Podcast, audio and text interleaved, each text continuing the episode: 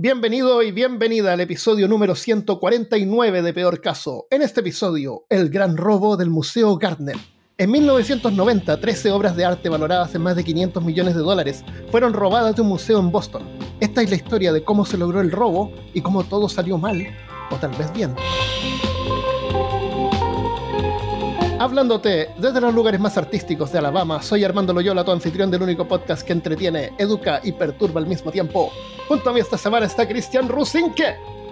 Uy, qué cuadro tan bonito. Señor, eso es una ventana.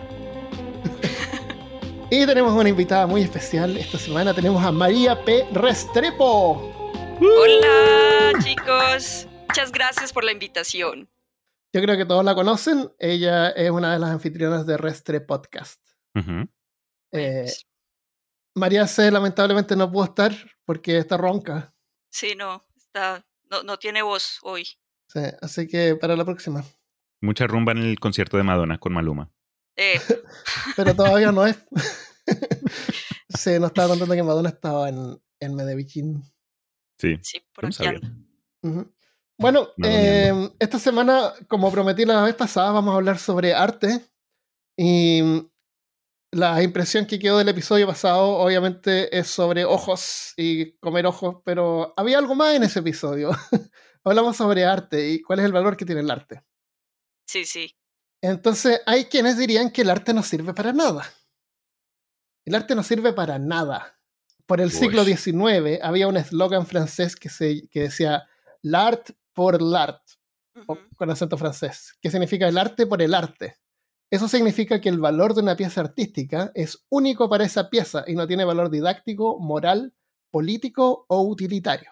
O sea, en otras palabras, el arte no tiene que servir para nada, no le debe nada a nadie. Si el arte está sirviendo para un fin político, eh, le llamamos propaganda. Pero, pero, perdón, te interrumpo. Eso es una idea, sí, de, de, de los franceses, pero es como en oposición a el romanticismo, porque en el romanticismo estaba, por ejemplo, Delacroix, que era uno de los grandes, por ejemplo, cuando uno piensa en Delacroix, bueno, los que estudiaron artes, piensan en la libertad guiando al pueblo, que es un cuadro muy... del botecito.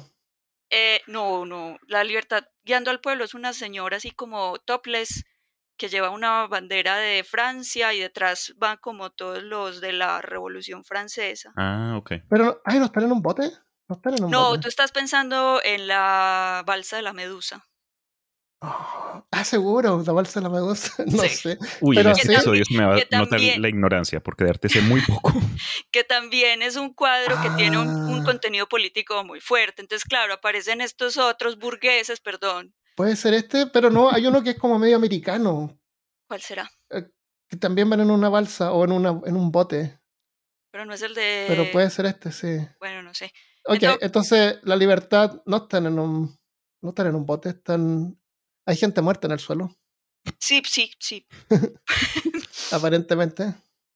sí hay O se desmayaron porque la señora está en topless. Puede ser Ah. también. Ese es mi análisis de arte, ¿viste?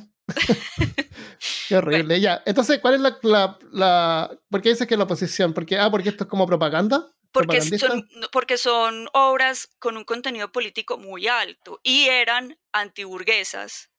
Entonces Ok. la burguesía sale con el- la idea del arte por el arte, el arte que no sirve para nada, pero es muy debatible pues que el arte no sirva para nada, porque el arte siempre sirve para darle estatus a la gente, o sea, el arte por el arte, esos cuadros eran súper costosos y la gente los compraba para poder decir yo tengo con qué comprar esto, es como eh, Elon Musk que compra Twitter porque puede comprar Twitter.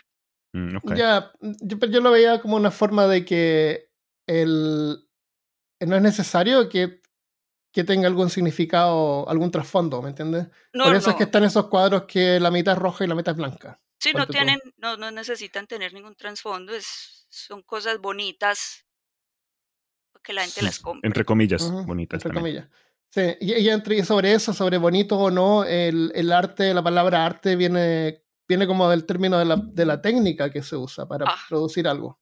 Ars, sí. Eh, a, mí, a mí personalmente no encuentro mucho valor artístico cuando en un pintor súper realista, por ejemplo. cuando se dedican a hacer lo que es igual que una foto Mm. y, y están copiando todo de una foto.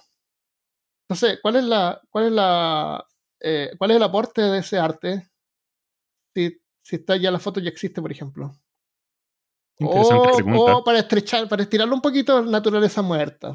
Por ejemplo, ya tú tienes una naturaleza muerta ahí, pero la haces súper detallada, que se ve así tal cual como la realidad. En tiempos modernos, cuando existe una máquina fotográfica, porque yo, yo creo que en 1600 un, cualquier imagen eh, era algo fabuloso de ver.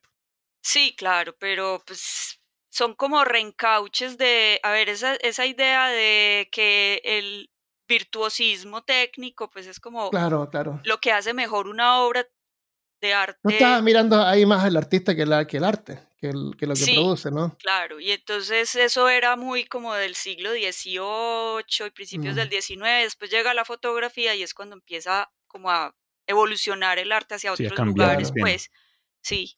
Pero hasta el día de hoy existe, el otro día, no, no sé qué artista era, parece que era japonés. El, el detalle era, pero es, increíble. La mujer tenía un, una- un chaleco como de crochet y, y le mostraban esa imagen grande y se veían así todas las, las fibras. Sí, pues. Era es una como, atención al detalle increíble. pues Pero, porque es, pero igual que una foto. es que yo siento que de todas maneras somos muy conservadores, entonces hay mucha gente que todavía le gusta mucho eso, o sea, ver gente que es tan virtuosa y es capaz de pintar eso así de realista, aunque pues yo estoy a- absolutamente de acuerdo contigo, eso no tiene, pues no tiene contenido y a mí no me parece como una obra de arte así como Es admirable igual. Es admirable como alguien que hace un cosplay, se hace un vestido hermoso y... Pues mira, ahora que estamos es- entrando a lo del arte, algo que sí vale la pena mencionar al principio del episodio es que aunque cada cual pueda tener eh, conocimiento distinto y, opiniones distintas, el arte en sí es subjetivo. Entonces, lo mencionamos brevemente antes de empezar, es, eh, es, vale la pena eh, resaltarlo ahorita mismo. Pero a lo que está mencionando Armando, cuando viene de pronto esa clase de, de habilidad para copiar lo que parece una foto a un canvas, es una cosa, pero el arte tiene muchos medios. A mí me llama mucho la atención cuando yo veo estas estatuas de mármol también construidas que parecen una persona hecha piedra. Entonces, ese nivel de realismo, pero no necesariamente eh, con pintura, sino, no sé, eh, con, con metales o con madera, eh, creo que también es, es impresionante, sea cual sea el artista. Entonces, eh, vale la pena también mencionar eso. Em, sí, no, sí, tiene, tiene valor, pero, pero como que se aleja del... Es un Se aleja de, la pieza, ¿me entiendes? No, no es la pieza, es sobre el artista que la hizo. No la pieza en sí. Sí, es, Em, Oye, la pintura que yo estaba pensando se llama Washington cruzando el Delaware. Y es, es de George Washington. Por eso que me acordaba que era como media como americana, así con la bandera. no, pero ¿qué es eso tan raro? Lo voy a buscar. Iban, iban en un bote y van remando unas personas. bueno, es Bueno. eh, en Friedrich Nietzsche, Nietzsche Sí. decía que el arte tiene la importancia de ayudarnos a encontrar sentido y balance en el mundo a nivel personal y cultural. Mm. Considerando que Dios no existe, ni tampoco algún orden intrínseco en el universo, para Nietzsche, el arte es lo que hace que la vida sea soportable y por tanto posible. El arte es lo que hace que la vida valga la pena. Tan lindo. Wow. Eh, yo de nuevo digo lo mismo, yo creo que la, lo que nosotros, eh, las co- los tiempos cambian, y antes que había televisores y pantallas y podemos ver imágenes en cualquier lado, mm, ver un libro que, que incluía una ilustración, yo creo que era algo súper especial. Imagínate, pues, si la gente no iba a ninguna parte y de repente ves una foto del mar. Si por muy mala que sea la foto, debe haber sido algo pero fascinante de ver.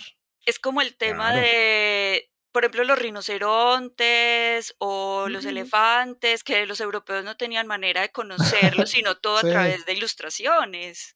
Esas ilustraciones medievales que Uy, el no. tipo nunca vio, porque el artista nunca vio el animal, pero alguien se lo describió. Eso es Y muy salen, lindo. y salen unos bichos, pero unos Pokémones ahí.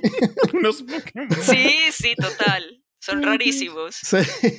Y es porque el artista nunca los vio. Bueno, eh, ¿conocen a Jordan Peterson? Sí, Él es un profesor que es bien, es bien interesante ese tipo. Dice controversial. que Eso iba a decir yo también. ¿Es que? Controversial. Controversial. Controversial, sí. Pero él admira el arte mucho. De hecho, si tú ves document- documentales o videos sobre él, sobre el arte, em, cuando muestra su casa, su casa está tapada. No hay centímetros donde no haya alguna pieza artística colgando Sí. o en display. Perdón. No, dale. Si quieres una pausa, dime nomás y pausamos. no, no, ¿Quieres ir no, al baño? Algo. Jordan Peterson dice que el arte abre tus ojos al dominio de lo trascendente. Una obra de arte real es una ventana a lo trascendente. Es lo que es y lo necesitas en tu vida porque eres finito y limitado. Y limitado por tu ignorancia y por tu falta de conocimiento. Vivimos del arte y literalmente, no metafóricamente. Ahí tendríamos que explicar qué diablo significa trascendente. Y eso es complicado. No te podría dar una definición qué es lo que significa trascendencia. Bue- Bueno, yo no Dale. tampoco podría hacerlo, pero ya, ya que estamos tan filosóficos, hablemos de Regis Debray, que era otro filósofo muy amigo del Che, del Che Guevara. Em, y Regis Debray tiene un libro muy bonito que habla de que nosotros vivimos como en el mundo de la comunicación, de las comunicaciones, ¿cierto? Pero hay una cosa que comunica de- entre generaciones, no entre personas, ¿sí? Que son como las construcciones culturales grandes y él habla de que lo que es capaz de transmitirnos de una generación a otra es el arte y si ustedes se ponen a pensar, o sea, como mirando hacia atrás dos siglos no es tan claro, pero cuando miramos lo que nos dejaron los egipcios, por ejemplo, lo único que tenemos es el arte y lo que podamos Ah, sí. interpretar del arte. Entonces, por eso nosotros estamos dejando ya nuestro, ya no hacemos nada pues como en piedra ni nada, pero lo, pero lo que estamos Sí. dejando es todo digital. O sea, por eso es Sí. que yo siento que el arte, ah, no estoy a favor de los NFTs todavía, pero, Eso te iba a decir en el futuro. Mira qué hermoso esto de NFT. pero vamos hacia allá. O sea, el arte sí va hacia lo digital, porque eh, incluso lo que estamos haciendo aquí, los podcasts, eh, Sí, TikTok, he pensado lo mismo. Se pierde eso después, no existe, no existir. Eh, queda en la memoria. Hay, hay un videojuego que me, me gustaba que es Elder Scrolls Online. y hay, hay una especie como de. eh, les llaman enanos, pero no son enanos, son como elfos, que son súper tecnológicos. Y tienen unas bibliotecas escritas en, unos, en, unos, en unas páginas de metal. ¿Ya? Y, y cuando tú vas a esas bibliotecas, la- hay unas máquinas donde están las páginas de metal colgando como una especie de, de grúa que las hace girar. Y es mecánico todo, es como mecánico menor y van pasando estas, estas, estas placas metálicas. Entonces yo pensé, cuando estaba jugando ese juego decía, bueno, esto es genial, sería genial que en alguna parte hubiera un servicio para poder imprimir un documento en metal. Por ejemplo, imagínate una lámina metálica donde el texto está es, eh, es como punch in, así como, ¿Impreso? como impreso, pero, Pero como, que, como que está sacado. La letra es un hueco, ¿entiendes? sí. Ok. Y, y es de un metal ac- acero inoxidable. Una lámina de acero inoxidable chiquitita que tú puedes escribir el texto que tú quieras, te lo imprimen y eso va a durarte mucho más que cualquier cassette, que cualquier CD, que cualquier disco Cierto. duro que tú tengas por ahí, que cualquier fotografía impresa, que cualquier cosa que puedas adquirir en tu vida un, un medio físico para almacenar información. Y ese tipo de cosas, como tú dices, es lo único que se preserva en el futuro. Y Yo no estamos generando cosas, no estamos generando cosas así. Hacen No. falta más artistas que pongan monolitos ahí en la tierra, que vayan Sí. a alguna finca y que dejen ahí, no sé, un, un pedazo de... Una piedra. Sí, de pura piedra, pero con la cara de, no sé, de, de Bart Simpson. Y ahí va a quedar para siempre. En 500 Claro. años van a ver eso. En vez de, ¿quién es en este vez de man? Moai, son como Moai, pero son Funko Pops, pero de piedra. Eso, eso te iba a decir. Oye, en, ah, hoy no me acuerdo el nombre de memoria, pero en, al, al otro lado de Atlanta, porque yo viajo a Atlanta, pero así más allá de donde yo voy, no hacia mí, sino que hacia el otro lado, como una hora más, o sea, son como cinco horas de acá, eh, hay unos monolitos justamente con las instrucciones de cómo reiniciar la sociedad, escritas en un montón de lenguajes diferentes. Árabe, español, un lenguaje indio, inglés y como que otra. Y chino. Sí, son, son como tres o cuatro, son tres parece monolitos eh, puestos como en triángulo y Sí, cada cara tiene un lenguaje distinto. Imagínate el, eh, ¿cómo se llama? Hengstone. Hedge, eh, No. ¿Cómo se llama? No, No, Así, ¿no? Parece, Es no sé, me suena Hedgestone. raro. Suena raro. Pero ¿En bueno, Inglaterra? sí, Sí, es, sí. es una cosa así, y están las instrucciones de cómo reiniciar la, la sociedad. Eh, es súper interesante lo que dice. Es súper neutral, no es político para nada. Pero, pero ¿qué muchas- mu- dice? Dice cosas como que, cuidado, ah, hay- yo vi como un video ah, donde hicieron un análisis y hay gente que piensa que tiene algo de contradicciones porque dice algo como que cuidado con el dinero, eh, re- eh, tienen que encontrar alguna forma de representación cuando ya la comunidad es, es muy grande.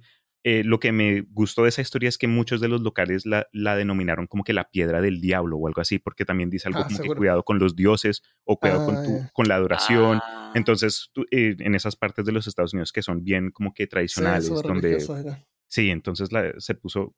Me sorprende que todavía esté ahí parada, ¿no? está ahí, sí. Es, es- Ya. es un privado lo que lo hizo, está en un lugar privado, parece, pero está Ah, abierto al público.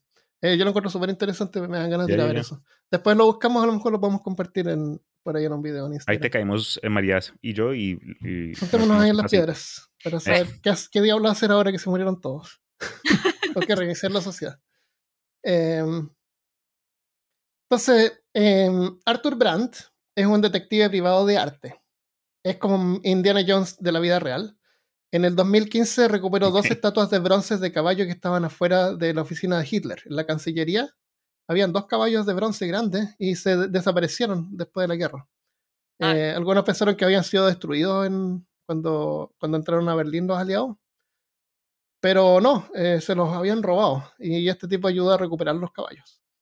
Él recuperó también un Wow. Picasso robado en Francia en 1999. Recuperó el anillo de Oscar Wilde. Oscar Wilde tenía un anillo. Que es bien bonito el anillo porque es como un cinturón con una villita. Sí, Como un cinturoncito de oro, sí. Eh, y mm, lo recuperó. Eh, Oscar Wilde es el que escribió el retrato de Dorian Gray. Ah, Y dice que él lo usó como por dos semanas antes de entregarlo. Le debe haber dado así como 20 más de escritura para ayudarle a escribir el libro. ah, el detective lo usó antes de devolverlo. Sí, él lo usó para escribir el libro. de la- el caso de los caballos, él escribió un libro sobre el- los caballos de Hitler. En- entonces, en una entrevista, él cuenta que el robo de arte es rara vez tomado en serio, especialmente cuando nadie sale herido o muere por el robo de arte. Eh, la gente generalmente lo ve así como que ah, le roban a los ricos y, y no, no le pasa nada a nadie. Sí, como un crimen sin víctima. Claro. Eh, si vas a un museo y encuentras colgado un marco vacío en vez de una pintura, quiere decir que el original ha sido robado. Porque los museos museos dejan esos espacios vacíos ¿En serio? para crear conciencia, para que la gente se dé cuenta de que algo falta ahí. Yo hubiera pensado que era una obra de arte conceptual. Sí, ¿no? Algo como que abstracto, algo más moderno. Sí. Claro. En, eh, en Espacio Chile, vacío. en Chile por el 80, ¿cuánto fue? A ver. Eh, se robaron, había una exposición de, de Rodin. No, no eran estatuas gigantes de Rodin, eran unas figuras chiquititas. Sí. Y, y se, se Ah. robaron una. Y, y 24 horas después, un estudiante de arte, curiosamente, dijo que la había encontrado en el suelo, envuelta en papel y en un plástico. Y después confesó que él se la había robado. Sí, eso Y, sospechoso. y ese hecho de haberse la robado y entregado en era, para, era, su, era una obra de arte que la había hecho, Ah, claro. así como postmoderna. La vieja y- confiable, un performance, era un La- performance. eh, exactamente. Pero a la policía no le pareció muy bien porque resulta que cerraron las fronteras para que evitar que la hicieron un operativo gigantesco. Mierda. La, el país perdió credibilidad y después ya nunca más les iban a hacer porque estas obras de arte son préstamos de otros museos. Entonces en el Ajá. Por un futuro, ¿quién, se la quién les va a prestar? Claro. Pero por lo menos hizo ver que la, la seguridad, eh, faltaba más seguridad en el museo. Pero él lo que quería demostrar era eso, justamente, era darle a la, a la gente darse cuenta cuando te falta algo, cuando faltan las cosas. Porque así, pues, como, como dicen, porque nos fal- cuando te falta algo es como cuando uno echa de menos la, más las cosas. Sí, no, no te da cuenta, se no te da cuenta ido de algo que tienes hasta has- que ya no lo tienes. Es-. Exacto. sí. Eh, como los perritos. No. Sí. Que descansen en paz. Em, la, entonces la Interpol categoriza el robo de arte como el cuarto comercio criminal más rentable. Mafia y grupos terroristas usan el arte robado en negociaciones de drogas para comprar armas y a veces para pedir rescates. Y aunque ¿verdad? nadie se le herió, a la larga hiere la cultura y en general porque en el proceso las, las obras son mal conservadas, dañadas y hasta destruidas. No las cuidan bien como deberían. Eh, el arte es patrimonio cultural internacional y nos pertenece a todos. Perder una obra de arte es perder parte de nuestra historia, de nuestra memoria. Ahora, hay que ser francos de que la Mona Lisa no sería tan famosa si no fuera porque se la robaron. ¿Cierto? ¿Crees? Probablemente el, no. El grito de, de, de quién es el grito también fue robado. O sea, hay hartas obras de arte como que se hacen famosas después que se las roban, porque ahí tú te das cuenta que, uy, ahora no lo tenemos Ah. esto. Sí, de hecho de Munch hay unas obras que son mejores ¿Cierto? que, que el grito, sí, pero la más famosa sí es esa, claro. Se hizo la más famosa. El, entonces ahora vamos a hablar sobre el, el caso del robo del Museo Gardner. ¿Quieren hablar algo más sobre arte antes de entrar en el caso del robo? Ahora vamos a hablar del robo. Eh, no, pues hablemos del robo. Ya. Oye, antes de continuar sobre el robo, eh, para los que están interesados en la parte artística, em, María C y María P hicieron un, una- un episodio sobre los NFT que mencionamos, que se llaman eh. No Flashable Tart. ¿no? ¿Qué No- significa? Non-fungible Non-fungible tokens. tokens. Non-fungible parts. Tart, tart. sí, eh, que lo encontré bien interesante y es un fenómeno bien.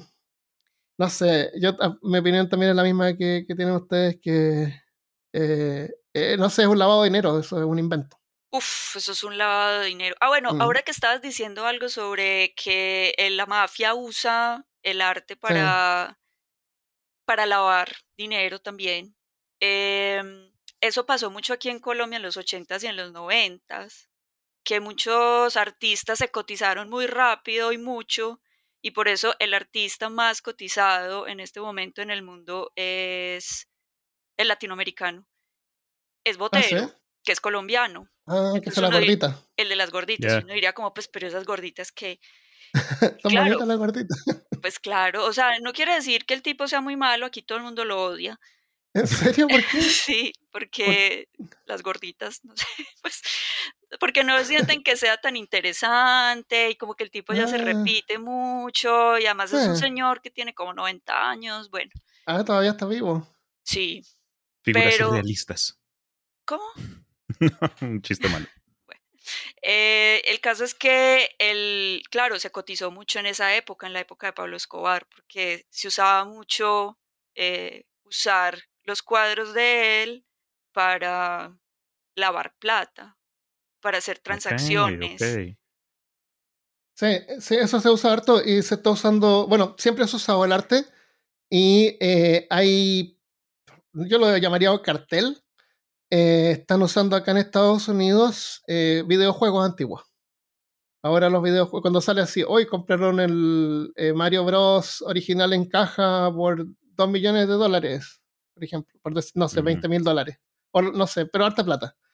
Eh, la cuestión es que es un invento porque la compañía que tasa, que, que- que le da el valor a los, a los, a los cartuchos, a los juegos, a Sí, las cajas, eh, es, como el- es como está relacionado con la empresa que los vende. Ah. Entonces ellos les ponen el precio. Entonces los, los videojuegos no solían ser tan caros. Cualquiera podía ir y buscar un juego en eBay y lo vendía y lo compraba y lo coleccionaba. Pero ahora no, inventaron que eso tiene un montón de valor y, y sale, hoy se vendió este por, no sé, por 200 mil dólares. En realidad al final nadie pagó eso. Ellos es un valor que le pusieron y se lo compran entre ellos mismos, ¿me entiendes? Como es como que Ah, siempre, sí. siempre me- sirve una comunidad, una sea cosa a comunidad mí, de videojuegos, comunidad de. NFTs, ya, ya, ya. Claro, Ah, Ay, bueno, eso. ay, qué pena otra interrupción. Ay, Damien Hirst, ay, Damien Hirst es un artista inglés que hizo lo mismo, como bueno, yo voy a ser el primero, que yo no me acuerdo cuánto quería, pues, pero quería romper un récord. Pe- perdón, este gatico. Quería romper un récord, pues, como tener la obra más cara. Y claro, obviamente nadie la pudo comprar. Si no la compra nadie, no e- ese no es el valor de la vale. obra. Entonces se la compró. O sea, la compró anón- anónimamente, se la compró. Ah, claro, eso es lo otro. eh, eh, Christopher me contaba una vez que un amigo eh, le había contado, no sé si él o alguien tenía un loto negro, un loto negro de Magic, la, el juego de cartas Oh, Magic. La el loto negro es una de las cartas, es una carta cara porque es de primera edición y La más rara. eh, eh, cao. Y entonces están evaluadas así como, no sé, por 10 mil dólares o lo que sea. Pero ¿quién te va a pagar eso? Eh, Nadie te lo va a pagar. Ah, Nadie te lo va a pagar. Y, después me contó de que, ay, ojalá que hubiera estado acá para que él lo contara, pero me contó que el amigo este había, no sé si parece que había pensado hacer un canal de YouTube donde le abría sobres antiguos. Y después cuando juntaron no sé cuántos seguidores, eh, lo que iba a hacer era, o Patreon parece, era cortar esa, ese loto cortarlo en esa cantidad de Patreon y mandarles a cada uno un pedacito pues del loto negro. Vea, pues. Claro, no, destruirlo, sino que como distribuirlo. No distribuirlo, pero cortarlo y separarlo. Sí, separarlo. Voy a seccionar el loto. Pobre loto. algo que sí quería mencionar con respecto al arte, y es algo que no me acuerdo dónde lo vi, pero dejó una impresión conmigo, eh, fue el tema de un artista. Y si, María, si tú sabes a lo que me refiero, porfa, corrígeme, pero había un artista que comenzó a mm, como que alegar con el público, dado a que una pieza que le había hecho, eh, en su opinión, estaba siendo mal interpretada. Entonces, desde ese punto comenzó este como que esta forma de pensar de si el arte pertenece al artista o le pertenece al público. Y eso para mí me, me dejó pensando porque eh, vi, ambos lados, ¿no? La persona que le dedicó tiempo, la persona que tuvo esta visión y decidió eh, manifestarla de una u otra forma, versus alguien que de pronto la compró y ya, y ya es propiedad suya o es algo que de pronto sea, esté abierto en, en, un lugar público también, entonces no es de nadie. Pero entonces, ya, se me hizo interesante. ¿Qué piensan ustedes? el arte? Mira, yo una vez hice una, una piñata de diablo. ¿De acuerdo? La que tenía. Claro, esa mano que bien bonita y, y, no sé, parece que la iba a tirar y, Cristian me dijo que se la diera. Ya. Y él la mantuvo en su casa como por dos años. Sí, la, Pero la, después se, va, sí, se, va, se va llenando de polvo y cosas. Sí. Pero imagínate que hay un momento que dice ya, es tu piñata, ¿no es cierto? Yo te la di a ti, es tu piñata. Pero si la hubieras quemado todo enfrente mío, habría sido como una ofensa. Pero con ese mismo concepto, imagínate tú, entonces tú la creaste basado en otra cosa, pero si yo le pongo de pronto un tercer ojo o le cambio de color, entonces es, como malo. entonces, entonces, entonces, intrínsecamente, como que esa piñata no es solamente tuya, como además de, de una persona, tampoco es totalmente mía. Obviamente, tú, tú, estás en control de eso, tú puedes hacer lo que tú quieras con ella, tú la puedes quemar, la puedes pisar. Tú puedes comprar una obra de arte y quemarla o cortarla en pedacitos y mandársela a tus Patreons si tú quieres. Claro. Pero, pero no se siente bien. Pues. Tienes como una. Hay como algo que es como que el que la hizo todavía tiene como. como. como un poder sobre esa obra. No. Sí, claro, existe o, incluso a lo mejor se expresa más. A lo mejor todos tienen como. No. Uno sí tiene, uno como artista sí tiene sentimientos sobre la obra, pero ya, pero, pero estudiar arte lo difícil es darse cuenta que uno no está haciendo, uno nunca hace lo que uno quiere, porque uno eh, hace una obra y el otro la interpreta como quiera y el que la compra hace lo que quiera con ella y entonces yo me frustro, claro, obvio, pero yo no tengo poder, o sea, yo no puedo ir a armarle. Pero, el hecho de que te frustres, ahí está, en la conexión, hay una conexión ahí, no, no es como que tú, no sé, pues, haces unos sándwiches de queso y los vendes y la gente se los come. Bueno, si alguien no se los comía y te sentirías mal. Pero ya no tienes poder sobre la obra, o sea, tú no puedes, o sea, si ya te pagaron por tu No tienes derechos, no tienes derechos. Eso. Pero no te puedes desligar de ella, o sea, tienes todavía... No, no estoy diciendo, Cristian, en ningún caso que ya la, la, cuestión estaba toda sucia y yo, de hecho, la, iba a votar, pero es un ejemplo. Es un ejemplo de que la conexión esa no se pierde. Entonces, lo ah, que está diciendo Cristian es que el arte nos pertenece a todos. Todos tenemos una conexión con el arte. Si yo voy al museo y veo una obra y no tengo idea del nombre, pero me gusta, y de repente sé que se la robaron o la destruyeron o se quemó el museo, yo me siento mal.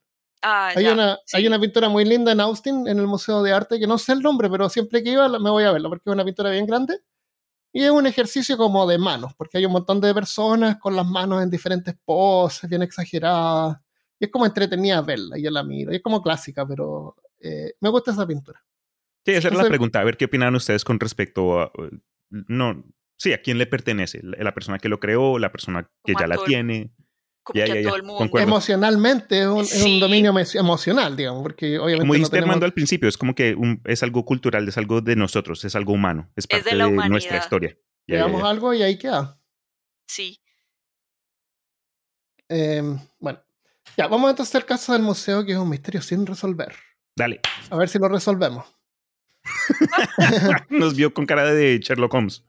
El 18 de marzo de 1990, o sea, no hace tan mucho tiempo atrás, 13 obras de arte valoradas en un total combinado de 500 millones de dólares fueron robadas del Museo Isabella Stewart Gardner en Boston. 500 historia, millones. 500 millones de dólares. Millones. Ok. Casi medio billón de dólares, ¿o no? Sí. ¿Medio billón? Pero ¿Un billón billón en son inglés. mil millones?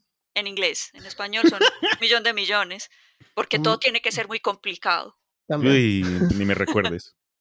Las 13 obras de arte que incluyeron, mira, hay dos obras, hay dos partes que las vamos a ignorar acá, que una es un águila imperial francesa, esa que ponían arriba de, la, de las banderas, que la tomaron los ladrones, pero no tenía mucho valor tampoco. Y una, otra es una especie de jarrón chino, que es un- no un jarrón, es un, como una cuestión como una cerámica, Como un vaso de agua. Que no tiene mucho valor, claro, estaba medio vacío, Ok. así que no te preocupes sobre eso. Eh, pero las pinturas, sí, eh, bueno, algunas tienen más valor que otras pinturas, pero son, son 13 obras de arte.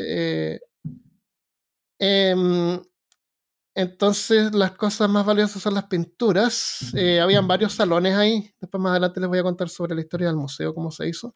Pero Ok. estaba el salón alemán, donde estaban pinturas de alemanes, había un salón francés. Em, la más valiosa era una pintura llamada El Concierto de 1664. Eh, es una pintura de un ar- artista holandés que se llama Johannes Vermeer o Vermeer, Ah, Vermeer. que es un hombre y dos mujeres que están como tocando música. Hay una mujer como un piano, hay otra, eh, hay un tipo que se ve como de espalda que parece que es un hombre por los, por los hombros anchos, o tal vez una mujer tiene pelo largo y se le ve así como una parte con un, está tocando algún instrumento de, de cuerda. Y al otro lado hay una mujer que tiene como una pauta, así como que estuviera cantando. El- está en el fondo de la pared. El, el piso es de- eh, a cuadrícula, así como imagínate un, un- una esta cosa de ajedrez, un tablero de ajedrez. Sí. Pero mm, entre medio de las negras lo pintas negro también, entonces parecieran como cruces negras con bordes blancos. Eh, está como en un ángulo bien- especial y, y al frente hay como una mesa con una tela y arriba también hay como otro instrumento musical y en el suelo también hay otro instrumento musical. Entonces eh, tiene como un primer plano la, la obra y aunque la gente está al fondo, en la pared hay dos cuadros más también pintados y la tapa del piano también está pintada. O sea, son, vale como por cuatro, porque en la pintura hay dos pinturas más.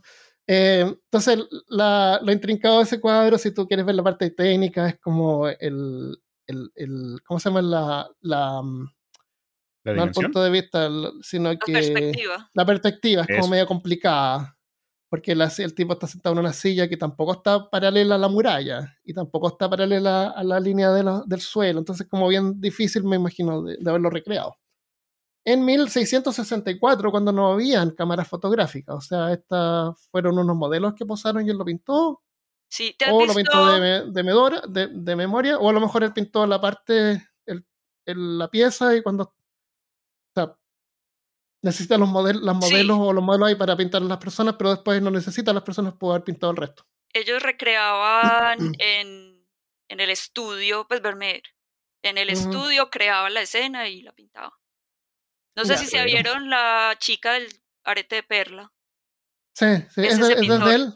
Ese Ya, es el ya, ya. pintor, sí. Y, y también eh, juega con la luz porque la luz viene de la izquierda y tú puedes eh, inferir que hay una ventana y todo eso. Entonces, eh, esa es la obra más cara que se robaron de ese museo. Y esa obra se perdió, ahora no existe, no, no, no está presente en ningún museo. No, de pronto todavía existe Armando. Vamos a ver. Ah, sí, sí, sí. El- los otros son unos bosquejos de un francés que se llama Edgar Degas, que son unos bosquejos como unos dibujos. Y yo estuve mirando los bosquejos y algunos pareciera como si fueran ejercicios. Por ejemplo, hay uno que es un, un caballo con un jockey. Ujú. Un jockey, el tipo que está manejando el caballo, con, eh, Manejando el montado caballo. arriba del caballo. El jinete. El jinete. ¿Tiene ese. licencia para manejar ese caballo, señor? Ay, no, Sí, se me venció. era chofer de clase C. Entonces, y debajo del caballo también hay otro, hay otro jinete que estaría como, pero no es una pintura abstracta. Y No, hay no, otro no. jinete que está como medio de lado. Es como que el tipo dibujó eso con carbón, qué sé yo, después giró el papel y dibujó otro, Ya. y después al lado dibujó otro más, ¿me Mm. entiendes? Eso es, no es Sí. que esta sea la obra. O sea, pero hay papel. Claro, pero hay otro bosquejo que hay un bosquejo bien crudo y después está el mismo bosquejo hecho un poquito menos crudo, pero es la misma, las mismas cosas. Por ejemplo, a la abajo a la izquierda salen unos, lo que parecen unos botes, hay una chimenea, arriba hay una pareja bailando ballet, a la izquierda hay como una especie de músico y en el fondo se ve a alguien que se está sentando como en una silla. Sí. Entonces, eh, uno mira esto y dice, ¿qué diablo? Esto también es un ejercicio que él dibujó cosas al azar. Pero no, porque es una copia de otro, de otro, de otro pintura que es igual. Bueno, esta es una imagen usada en un... Cuando tú vas a ver un ballet, por ejemplo, o un concierto, te dan un programa, un papelito que tú lo abres. Eso es lo que es. Eh, cuando tú lo abres está el texto en un lado y es un adorno que él hizo como por el lado de... Ah, por eso tiene varias imágenes como random. Es que a Degas le gustaban mucho las bailarinas. Había unos, hay sí, eso en, salieron unos bailarines. Eso. Aquí busqué la imagen de la chica con la, el arete de perla. Sí. Lo reconozco, pero no sabía de quién era. Gracias, María. Ahora ya, ya me, me siento mejor informado. eh, bueno, habían unos claroscuros de Flink, eh, Manet y Rembrandt. Perdón, Rembrandt. Sí no, pero ¿qué es eso? O sea, todos eran rockstars. Claro. El, el, Rembrandt también era como bien, valioso. Em, ah, ese fue el, que pusiste en TikTok. Sí. Es, ese es el único motivo de Rembrandt que, claro, que es, es, un motivo marino, porque es un barco que y es, preciosa la, la imagen esa. Es un barco que va Jesús con los apóstoles, ahí parece, y están en una tormenta, entonces le están rezando ahí a Jesús que está ahí mismo para que calme la tormenta. y hay unos tipos que parece que vomitaron, porque tienen como el pelo agarrado. Eh, bueno, sí, está, en Instagram y en TikTok, ahí lo puse, pero se llama... Mm, eh, wow, no, no el nombre. Peor caso, ya está en TikTok. Nos va a tocar ponerlos las pilas. Oye, no sé, no me gusta TikTok, no me, me encarga el TikTok. Y puse una cosa ayer y me la sacaron porque era de Hitler.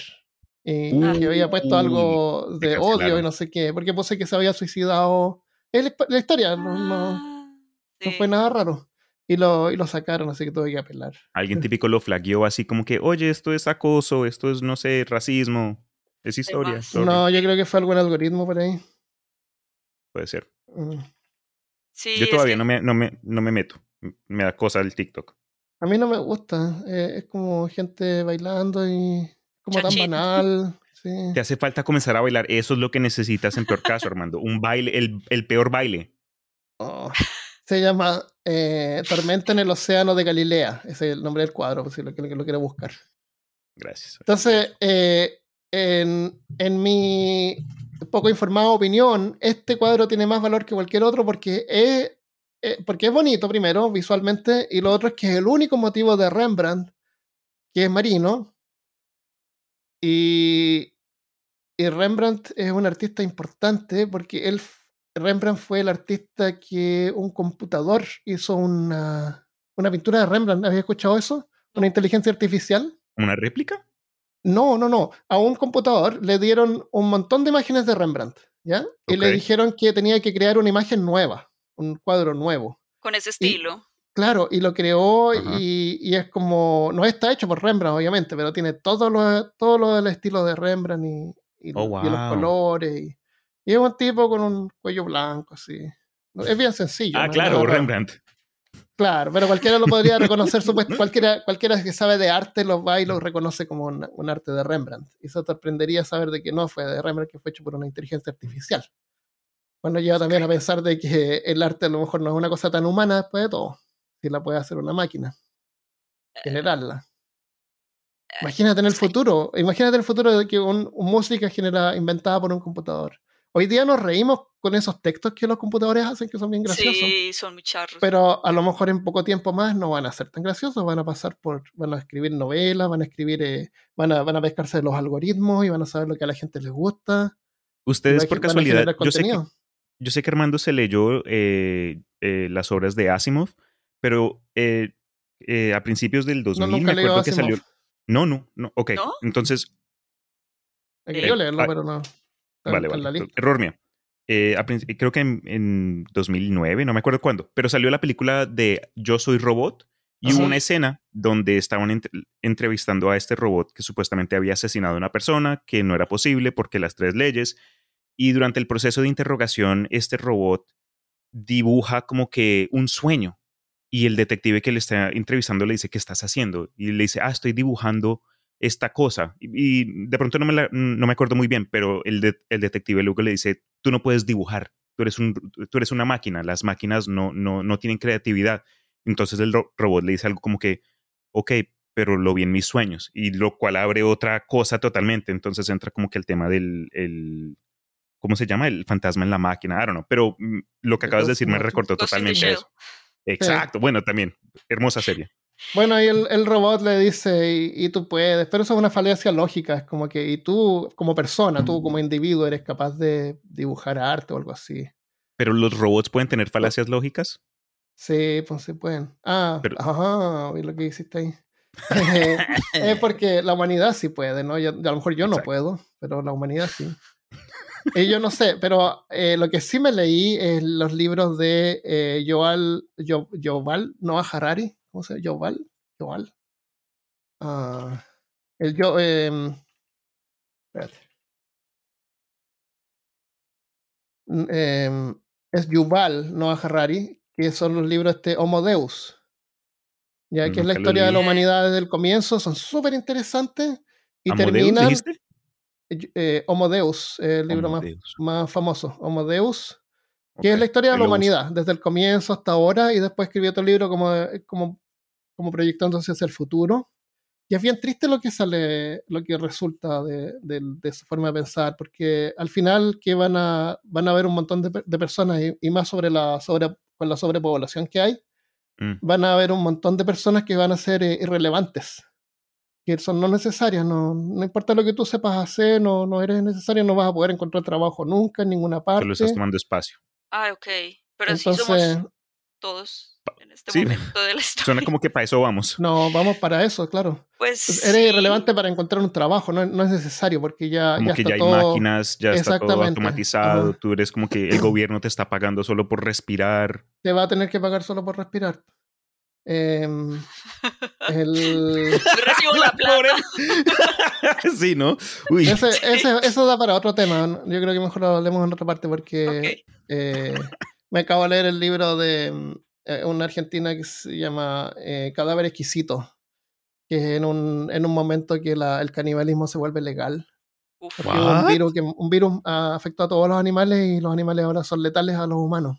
Entonces no se puede comer carne de animal. Oh, y la única carne que se puede ver es eh, carne humana. Entonces empiezan primero a, a, matar gente y después lo legalizan. Porque la industria que produce carne presiona al gobierno para que lo legalicen. Legalización. es súper bueno. Caníbal de calidad y barato. Pero te hace, te, hace, te hace pensar así como que cuando hay sobrepoblación, o sea, ¿qué va a pasar? Eh, con esa gente. Y lo otro también eh, lo puedes mezclar con el.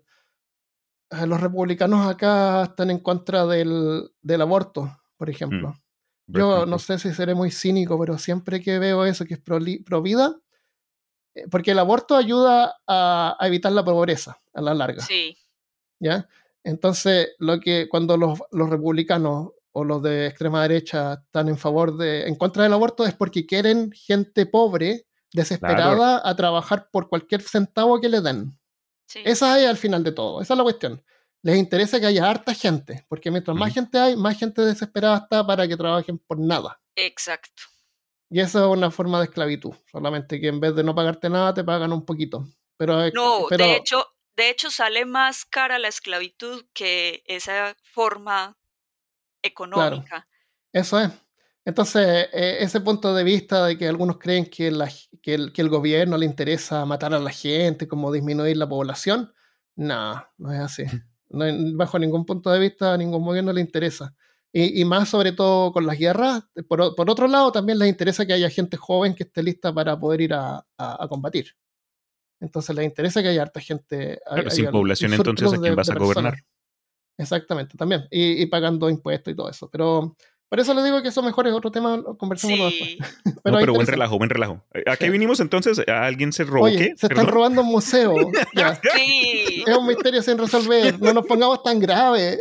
Y, y yo quería hablar de Rembrandt y de... Ah, lo ¿quieres hablar de. Rembrandt? Sí, no, pues, o sea, porque es que ahorita estabas hablando que, que te parecía más importante la obra de Rembrandt, pero es más cara la de Vermeer.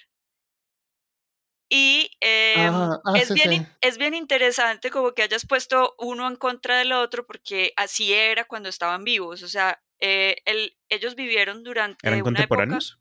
eran Ah. contemporáneos, aunque Rembrandt era un poco mayor, y ellos vivieron y trabajaron durante una época que es el barroco. Y el barroco es Ujú. toda la época de la reforma, que cuando aparecen los, pues como los cristianos y los protestantes. Entonces Vermeer era como team protestante y Rembrandt Ah. era team católico y eh, o sea, era- había como una Eh, pugna Y por ese tiempo la, la pintura negra está a mitad de precio. ¿What? Porque, son todas estas pinturas súper oscuras. Son claroscuras se Ah, llaman. sí, Pintan la mitad del canva negro. Sí, pero era porque era una época en la que la gente estaba como muy decepcionada, como de lo mismo que ahora, o sea, yo siento que nosotros vivimos como en un neobarroco, como decepcionados del gobierno, de la pues. religión, de todo. Entonces, pero ellos dos Ah. eran los dos holandeses y por eso era Ya. que eh, sí, había ahí como una rencilla entre ambos. Ajá. Ahora, lo- chévere. los cuadros de Rembrandt, con excepción del barco, son personas ahí sentadas mirando, no, no están haciendo nada, no, no hay No. acción, no. Están siendo Vermeer por lo menos están tocando música. Pero siendo humanos. Claro, son retratos de Respirando. personas. Mm. Sí, no, está pasando nada, no, no comunica mucho, así como un sentimiento de algo. y el que Alguien ganó y el que ganó esa pelea en vida fue Rembrandt. ¿sí? porque el otro se murió en la pobreza y dejó súper endeudada a la esposa Oh, y ahora él es más caro. Pues, pues. Pero- Bueno, es más famoso, es más famoso. Para que pero, digan, el sufrimiento paga.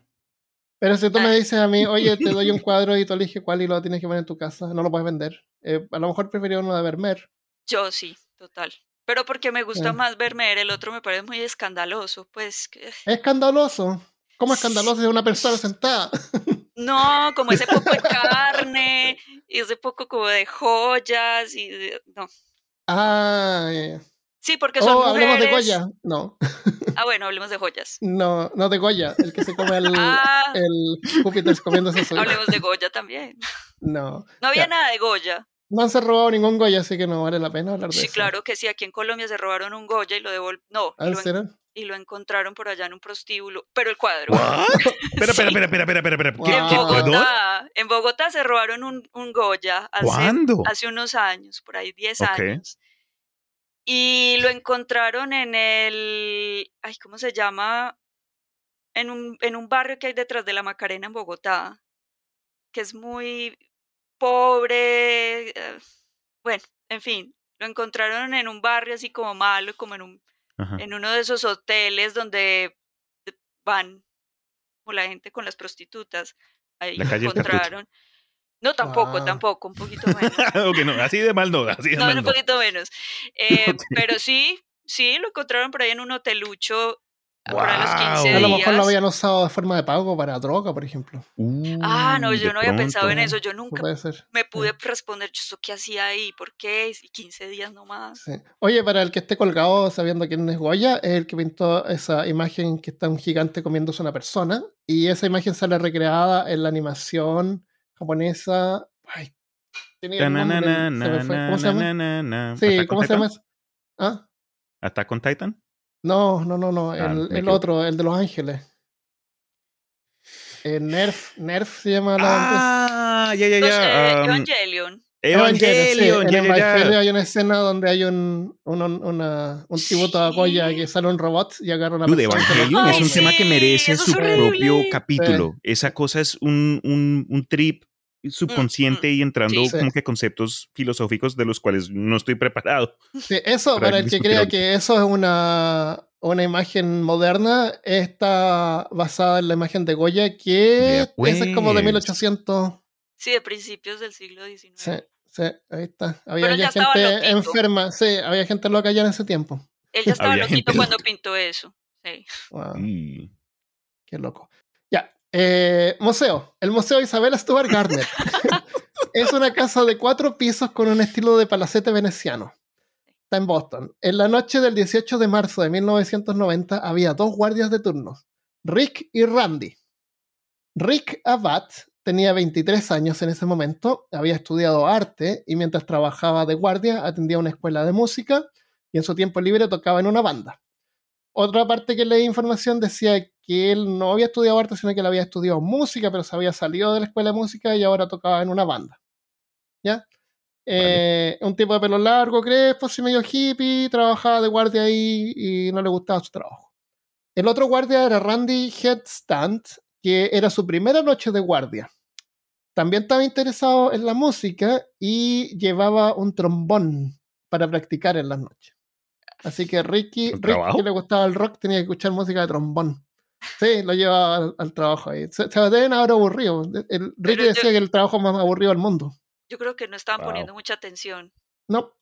Sí, es que no había nada que mucho que poner atención como vas a ver porque no había ni cámaras en el museo. Uf. No había mucho que hacer. Ya, a las 12.20 de la mañana, eh, Rick ve, había un monitor de seguridad y estaban como una caseta al lado del museo donde ven hacia afuera, ven que se para un auto pequeño al frente del museo. A las 12.20 eh, AM. O sea, a las 12.20 de la noche. Eh, nada inusual, porque esa era la noche de San Patrick, donde la gente hace fiestas y se emborracha. Mm. Ah. Eh, una media hora después, el sistema de seguridad indica que hay una alarma de incendio sonando en el tercer piso del museo. Rick, como era el más veterano y a cargo de la consola, envía a Randy a investigar al, tercer piso del museo.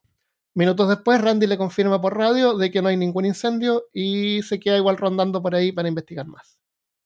Minutos más tarde, a las 1.24 am, suena el citófono de la entrada de personal del museo, eh, que tenía una camarita. Rick mira por la cámara y ve a dos policías que quieren entrar. Rick sabe que es en contra del protocolo dejar entrar a cualquiera después de las, de las 11 y media pm, no importa quién sea. Pero los oficiales le informan que están respondiendo a un disturbio.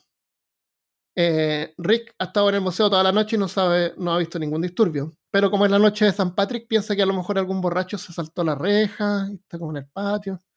Así que al final los decían, deja, entrar a la policía. y aprieta el botón para abrir la puerta. Cuando los policías llegan a la oficina de seguridad, le dicen a Rick que lo encuentran familiar, de que hay una orden de arresto para él. Así que le dicen que, se acerque, salga de su escritorio y le entregue su licencia para, verificar su nombre. Eh, Rick estaba seguro que no había ninguna orden de arresto por él porque no había cometido ningún crimen, pero no quería correr riesgo de ser arrestado porque tenía unos conciertos para un, unos tickets para un concierto al día siguiente. Y además Rick eh, no era muy santito, él con frecuencia también dejaba entrar amigos a la garita y bebían ah. alcohol. Y una vez incluso hizo una fiesta en uno de los salones del museo, en la noche, así como entre amigos, así. Sí. Wow. Eh, Rick se aleja de la consola y los policías lo agarran, lo ponen de espadas contra la pared y lo esposan. A Rick le parece raro que no le hayan dicho sus derechos antes de arrestarlo, como en las películas. Mm. Pero no corría eh, correr riesgo haciendo la situación más difícil contra la policía. Eh, mientras tanto, mm, eh, en eso, bueno, Enrique es esposado y en eso llega Randy, que venía de la ronda de afuera. Y cuando, cuando llega, eh, los policías lo agarran también a él y, lo esposan. Y, y, Randy les pregunta que por qué está siendo arrestado. Y los policías le dicen, oh, no está siendo arrestado. Este es un robo. Tan, tan, tan. Eso sí habían visto películas. Claro, y Rick dice, ah, eso es. Ahora todo más claro. bueno, se los llevan a, a un, eh, aparentemente porque al día siguiente los encontraron como en un, eh, eh, ¿cómo se llama? La cosa que está debajo del piso. El, se guardan en un sótano. Sí. sótano. Los encuentran en un sótano amarrados con cinta adhesiva con duct tape. Los ladrones le dicen a los guardias que si cooperan no saldrán lastimados, pero si tratan de avisar a alguien los van a matar. Standard. Rick le dice que no se preocupen, que no le pagan tanto como para arriesgarse. Eh, los policías llevan a Rick y a Randy al subterráneo, mira acá lo tenía, donde los amarran laboriosamente con cinta adhesiva. Eh, también se encargan de retirar todas las cintas de video, las pocas cámaras que tenía el museo. con las alarmas apagadas y sin guardia, el museo queda totalmente para los ladrones que según el registro de detectores de movimientos que sí tenía el museo, se tomaron casi una hora y media para completar el crimen. De ahí en adelante estuvieron una hora y media dando vueltas en el museo. Escogiendo lo que se quería Puede llevar. ser. No se sabe. No, no, no recorrieron mu- muchas. la- las cosas que se robaron fueron así como de un par de, de salones. A la 1.51 am, el detector de movimiento envió una alerta del segundo piso mientras los ladrones se, se- se aproximan a su primera víctima, eh, un Rembrandt.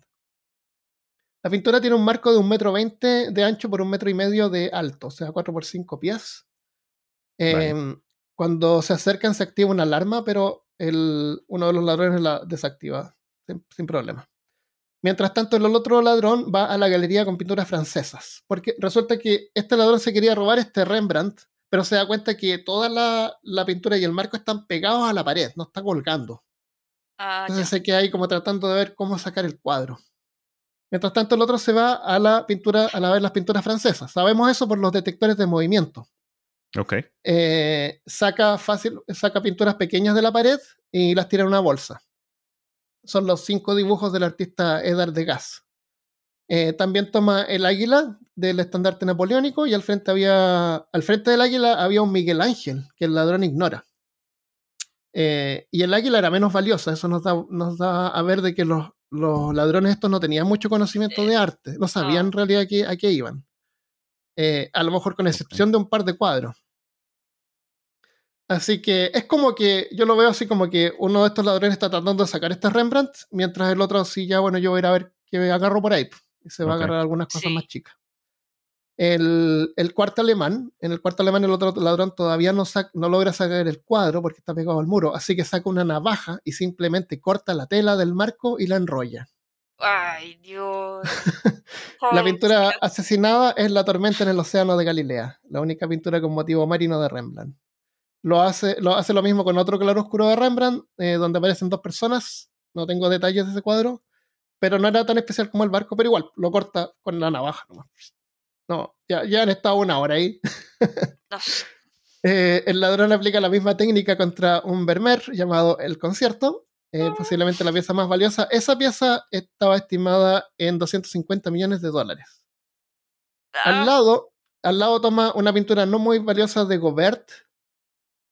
Eh, ¿Sabe algo de Gobert? no. Yo no. Y de pasada una especie de jarrón chino que tampoco es tan valioso. Tampoco es un jarrón, no me acuerdo el nombre, pero una cosa extraña, como un jarroncito. Solo una jarra. Una jarra, claro, es como esas donde pones la- las flores, florero, como una especie de florero. Un bong. a lo mejor eso es lo que. Eh, en los 81 minutos que tardaron, eso fue casi una hora y media, nunca subieron siquiera al tercer piso, que estaba llenas de obras maestras. eh, saliendo, toman otra pintura del francés Edouard Manet, que. eh, ah, ah, ah, que no es el más famoso, Claude Monet. Ah, es Edouard Manet, no es Monet, es Manet, es otro. Es otro, sí. Cuando Pero también es famoso. Claude Monet es el del grito. No, Claude Monet es el de los nenúfares que salen en Titanic. ¿Nenúfares? Déjame. Sí, o sea, él pintaba todo ah, el ya, tiempo. ya, sí, sí, ya. hay como eh, un laguito. pastorales, cosas así. Mm, Sí. Ya. Y, y, y Edouard Manet Manet, eh, a ver, ¿cuál es una obra famosa de él? también son pastorales. No, gente tirada un- en el pasto. No. Ah, bueno, hay una que sí, que se llama eh, Almuerzo en el Pasto, que es unos señores vestidos con unas mujeres desnudas. No, Ok, never mind. No, ese no es que, es que le gustaba como crear controversia. También hay una, una Ah, obra que él hizo que se llama La Olimpia, que es una prostituta como de alta gama, Ya. y una señora se enfureció y la chuzó con un paraguas. Bueno, esas son las cosas famosas de, de Manet. Sí, Ya. La decadencia. ¿Cómo se atreven a pintar tal cosa? ah, eso es. Bueno. em, entonces, cuando tuvieron terminaron, cuando terminaron, salieron por la puerta lateral del museo y desaparecieron junto con el botín sin, que ninguna cámara de seguridad los haya grabado o quedaron las grabaciones ahí porque, como les digo, las poquitas se las llevaron ellos. Pero no habían cámaras de seguridad en el museo. Tú pensarías que en cada salón hay varias cámaras Claro. a cada claro. esquinita del museo. El Museo Isabella Stuart Garnet, eh, Isabella Stuart Gardner era una millonaria bohemia excéntrica. Nació en 1840 y durante su vida se dedicaba a escandalizar a la elite de Boston. Eso quiero ser yo cuando sea grande. Bueno, a ver si puedes hacer esto. Solía pasear con su mascota, a su mascota Rex por las calles de Boston. Nada raro, excepto que Rex era un león. Ah, Uf. bueno, luego no. Un león. una excéntrica. Eh, cuando sus invitados llegaban a saludarla, ella los saludaba eh, desde un árbol que había escalado. Eso, eso era muy loco. Genial. Eh, ¿Quién quiere y manzanas? acudía a la ópera con sombreros extravagantes, porque en ese tiempo usaban sombreros grandes Sí. y, y quién sabe qué tipo de Right. sombrero usaba. Y para no dejar verla a los de atrás. También. De pronto eso debe ser un, un power move. Em, pero el museo era de sus ideas más atrevidas. Con su marido querían hacer un museo para exhibir todo el arte que habían recolectado durante sus viajes. Pero su marido mu- murió tempranamente de un ataque. Rex no tiene nada que ver. Seis semanas después de la muerte de su marido, Isabela compró tierra y contrató un arquitecto para diseñar el museo de sus sueños. Durante la construcción, Isabela se paseaba con un trompetista a su lado. ¿Qué, qué creen que hacía el trompetista? Tocar la trompeta. Sí, sí, tocaba la trompeta. Ay, sí. Me encanta esta señora. ¿Por qué andaba con un trompetista, Cristian? Mm. no digo nada. El trompetista tenía el trabajo de tocar una nota o una musiquita para llamar al plomero y otra diferente para llamar al arquitecto. No, te ¿Es en serio? Era como un bípero. Esa era el- la función del. Es Yo como el, es como el Rick Morty, así como que el que le pasa la mantequilla. Yo pensé que era Ah, como sí, para hacer los pasitos. Fu, fu, fu. Claro. Ay, sí, qué chivo. No, era para llamar a la gente. Entonces tocaba una Ah, melodía como si fuera un, muy- un, muy- no sé, Zelda o algo así. Muy inteligente. Ajá, No había celular en ese tiempo. Entonces, apenas pudo, se mudó al cuarto piso. El cuarto piso eran los, los lugares donde habitaba y el resto el, de los pisos era el museo. Se- Durante su vida eh, se dedicó a organizar el museo cuidadosamente ella misma hasta que murió en 1924. En su testamento, Isabela dejó dicho que no se podría hacer ningún cambio en el museo, no se podría cambiar el arte ni renovar el edificio, ni siquiera para instalar sistemas modernos de seguridad. Ah, No lo dijo ella, pero los que administraban el museo como que eh, no querían alterar nada en el museo. Eh, el jefe de seguridad ya les había estado insistiendo por años que debían actualizar la seguridad. Pero la administración del museo había estado como media reacia a hacerlo. Por eso es que el museo era tan fácil de asaltar, que no tenía cámaras de seguridad. Ocurrió el- más de una en vez. ese momento el museo más fácil con obras im- importantes del mundo para poder ir a robar. ¿Mm? No, mm, ocurrió más de una vez. No, el, una el sola robo vez. en es- ok. ¿Pero qué, más quieres? Un solo robo. El No, más y- fácil de robar, eso sonó como que ya. Bueno, en fin, no, pero ojalá aprendieron la lección después de esto. Sí, no, sí, sí. Em, entonces, los administradores del museo todavía esperan que las pinturas reaparezcan. Y para honrar la- los deseos de Isabela, dejaron los marcos y los espacios vacíos, tal cual como los dejaron los ladrones. No, no han repuesto nada de nada. Así que si tú vas hoy día al Museo Garner vas a encontrar las pinturas con los restos de, de- de tela por los bordes, porque los cortaron con una navaja. Qué horrible. Sí. Me hace, me hace- pregunto si, digamos, en, en algún día encuentran uno de estos cuadros. Yo sé que existe la forma de restaurar obras, pero ¿será posible pegarla Sí, sí, a, a las partes que quedaron pegadas, como que Sí, sí se para que puede. quede completo? ¿Ya? Ok. Sí, sí, le Eh, ponen yo- un lienzo por detrás y lo pegan. ¿Sabes? Lo que yo me Ah. preguntaba algo parecido. Era, todas estas obras importantes ahora están escaneadas, ¿no es cierto? Sí. Y son obras tan importantes y tan únicas que, que deben estar escaneadas con una resolución pero increíblemente alta. Una cosa de otro planeta, me imagino yo. Eh, Google tiene Tiene eso. sentido. Eso está en línea, el Google Arts and no sé qué. Arts and O Culture. sea, o sea, estas obras podrían ser como impresas de vuelta con el mismo detalle completo. sí. Claro, Pues, pero bueno. pero no es lo mismo. No es lo mismo. Es Y en el caso de esto, a lo mejor en el gift shop tú puedes comprar una, un, un catálogo de todas las obras que se robaron con la historia del robo, seguramente, porque ¿por qué no capitalizar de eso, no? Ya. Eh, pero en, el, en los espacios donde está no hay nada. A lo mejor un código QR ahí para escanear y que te cuente la historia. Me imagino, no sé, me imagino en tiempos modernos. Eh, así que si a- alguno va a Boston alguna vez hay que ir a ver el museo. Sí. Va a tocar. Eh, entonces, esto nos deja con la incógnita. ¿Quién fue? Y vamos a hablar sobre eso en el próximo episodio de Peor Caso, el próximo lunes. Porque yo sé que están cansaditos y tienen harto que, que pensar sobre el arte, eh, que fue súper interesante, súper entretenido haber conversado con Cristian y María sobre esto hoy día. Sí, no queremos sobrecargarlos con Eh, información. obvio, sí. Porque eh, de hecho es verdad, lo que viene es un poquito denso porque vamos a hablar de, los de los eh, sospechosos, que incluyen la mafia de Boston, entonces nos vamos a meter como en otro tema como medio histórico. ¿Sabes ¿Ya? lo que deberíamos Sí. hacer para el segundo? Es dar un mini resumen al principio para como Sí. que darles un refresher y después entrar al... sí.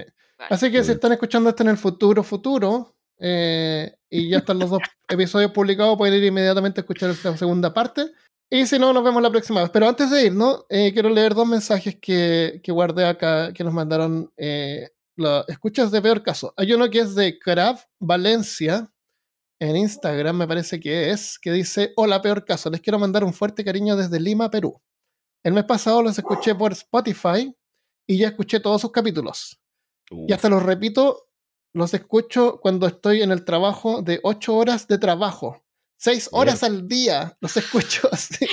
Sí, yo no sé. sobredosis de caso. Wow. 6 horas al día. Bueno, igual a 8 horas de trabajo por 6 horas del, del día nos está escuchando todo el tiempo. Así que ya, vamos eh, a sacar episodios. ¿Deberíamos sacar episodios cada dos veces a la semana? No, Uy, demasiado. buena suerte. Bueno, por lo menos ahora ya hay como casi 150 episodios, vamos. Sí, Muchas man. gracias, eh, Kraft. Sí, thank you. Eh, otro mensaje de Lenny dice: Hola, ¿cómo están? Los escucho desde el 2020. Me ha gustado mucho. El, el podcast existe desde el 2018, creo. O 17. Diecis- I don't know. No sé. Está planificado de antes, pero una vez que lo lanzamos fue en el 2017, sí, 2017. ¿Ya? El primer episodio de Momias. Wow. Yo los- Em, Yo ¿Mm? los empecé a escuchar en el 2020 también y eran viejos. Eran episodios viejos. viejo Ah, los No, episodios. Los Ah, episodios. los episodios eran- Los episodios. Yo dije, uy, María, qué buena impresión. Bienvenida a Peor Caso. Bienvenido a Peor Caso, niños. Yo me acuerdo en el 2017. Bueno, pero una cosa buena que tiene el podcast y el hecho de que lo puedan seguir escuchando es que todos los episodios son lo que se llama siempre verde, Evergreen. que son temas que no importa cuánto tú los escuches, eh, van a estar eh, al día eh, y por eso trato de evitar de hablar cosas como pop modernas porque envejecen muy mal. Sobre películas o hacer comentarios que tengan que ver con Marvel, por ejemplo, cosas así. Por ejemplo, los Funko Pop que mencioné ahora, a lo mejor en el futuro. ¿Qué diablo? Ah, esas Los que cosas ya que, no se- usaban ya en, no los- en los años 20, de los años 20. Estamos en los años 20 ahora, ¿no? Ajá, sí. Wow, el año 20 del año 2000. Bueno, eh, Lenny dice, me parece genial su evolución cuando escucho un podcast reciente. Felicitaciones, me encanta, me río, aprendo y alucino con cada tema. Eh, justo terminé de escuchar el, uno del 2018 llamado Peores Trabajos y aunque quedé con ganas de más información, entre paréntesis me gustó el mensaje final, lo que me animó a escribirles. Muchas gracias, Ah. Lenny. Eh, Sí, el mensaje gracias. final eh, lo revisé, no es que me acuerde pero fue sobre el podcast y lo que habíamos hecho hasta ese momento y lo que planeamos hacer para el futuro. Que, Qué chévere. como hemos visto, las cosas cambian y somos bien fluidos en ese sentido. Yo soy súper fluido. ¡Oye, mi perro! Eh, así que cambiamos formato, no sé, es un podcast. Eh, No, gracias por el comentario. Qué chévere. Y eh, eso es todo lo que tengo. Lo otro que tengo acá están. no, esto es de Pokémon. Tú y tus Pokémones. Mi Pokémon. Oye, Sí, tengo un. Umbreon, un Umbreon Shiny. ¿Qué te crees? Háblame con respeto. Háblame con respeto. Soy Uy, un, no, soy un, soy, tengo un Umbreon Shiny, ¿cómo no? Eres un, eres un maestro, claro. Exactamente, el maestro Pokémon. El máster Armando. ¿Quién tiene un Umbreon Shiny? Que levante la mano. Tú. Yo. Ok. Ya, bueno, eh, lo dejamos hasta acá. ¿Quieres añadir algo más? Eh, María, ¿quieres eh, compartir algo que tienen más o menos preparado para esta semana? Ah, los NFT tienen que ir a escuchar ese episodio, Restre Podcast. Ah, sí. que tiene que ver sobre arte también. Bueno, pues... Ah, no me acuerdo cuál es el que sigue. Ah, sí, es muy bueno. Es conspiraciones en el arte. Entonces, ah, mira, también. Uh, relacionado al tema, severo. sí, sí, Ya, ahí hay dos, NFT y, así que tienen para escuchar toda la semana. Eh, Cristian, ¿tienes algo nuevo? El último fue de DND, de D&D. Nuevamente eh, en el Imaginarium, acá estamos sacando episodios mensualmente, entonces el primer miércoles de cada mes, el del mes de abril, fue un análisis abierto para quienes de pronto hayan escuchado cerca, Calabozos y Dragones y juegos de RPG, y fue un relajo. El que viene, eh, no voy a spoilearlo, pero si son fans de un tal HP, entonces de pronto puede que... les pagan impresoras. ¡Ay, mi favorito! impresoras. Ah, nos pueden acompañar en elimaginarium.com o en el canal de Instagram bajo Imaginarium512 y al mismo tiempo también Restre Podcast tiene un canal de Instagram, vale la pena seguirlas. Ah, muchas gracias, Cris. Genial. y, recuerden que es Restre Podcast 2020, porque si buscan Restre Podcast a secas, les sale un podcast de fútbol que no tiene nada que ver con nosotras. un episodio de fútbol. Lo que les hace falta es hacer un episodio de fútbol para confundirlos a ellos y después se, llevan a todos los, a los radioescuchas. Ok, ok. Eh, ya, y bueno, después que escuchen todos los episodios de ellos, vayan a escuchar Pod Mortem, que esta semana voy a poner un episodio sobre cadáver exquisito. Uh, de, qué sabor? Eh, Basterrica, mm. ¿cómo se llama la...? Por eso es que yo escribo todo, porque no tengo memoria para nada. Agustina Basterica, en Argentina. Es súper bueno el libro, lo voy a comentar ahí en ah, Pod Mortem. Pod Mortem, POD, Mortem junto. Eso es todo lo que tenemos por esta semana. Nos vemos la próxima vez. Adiós. Chao.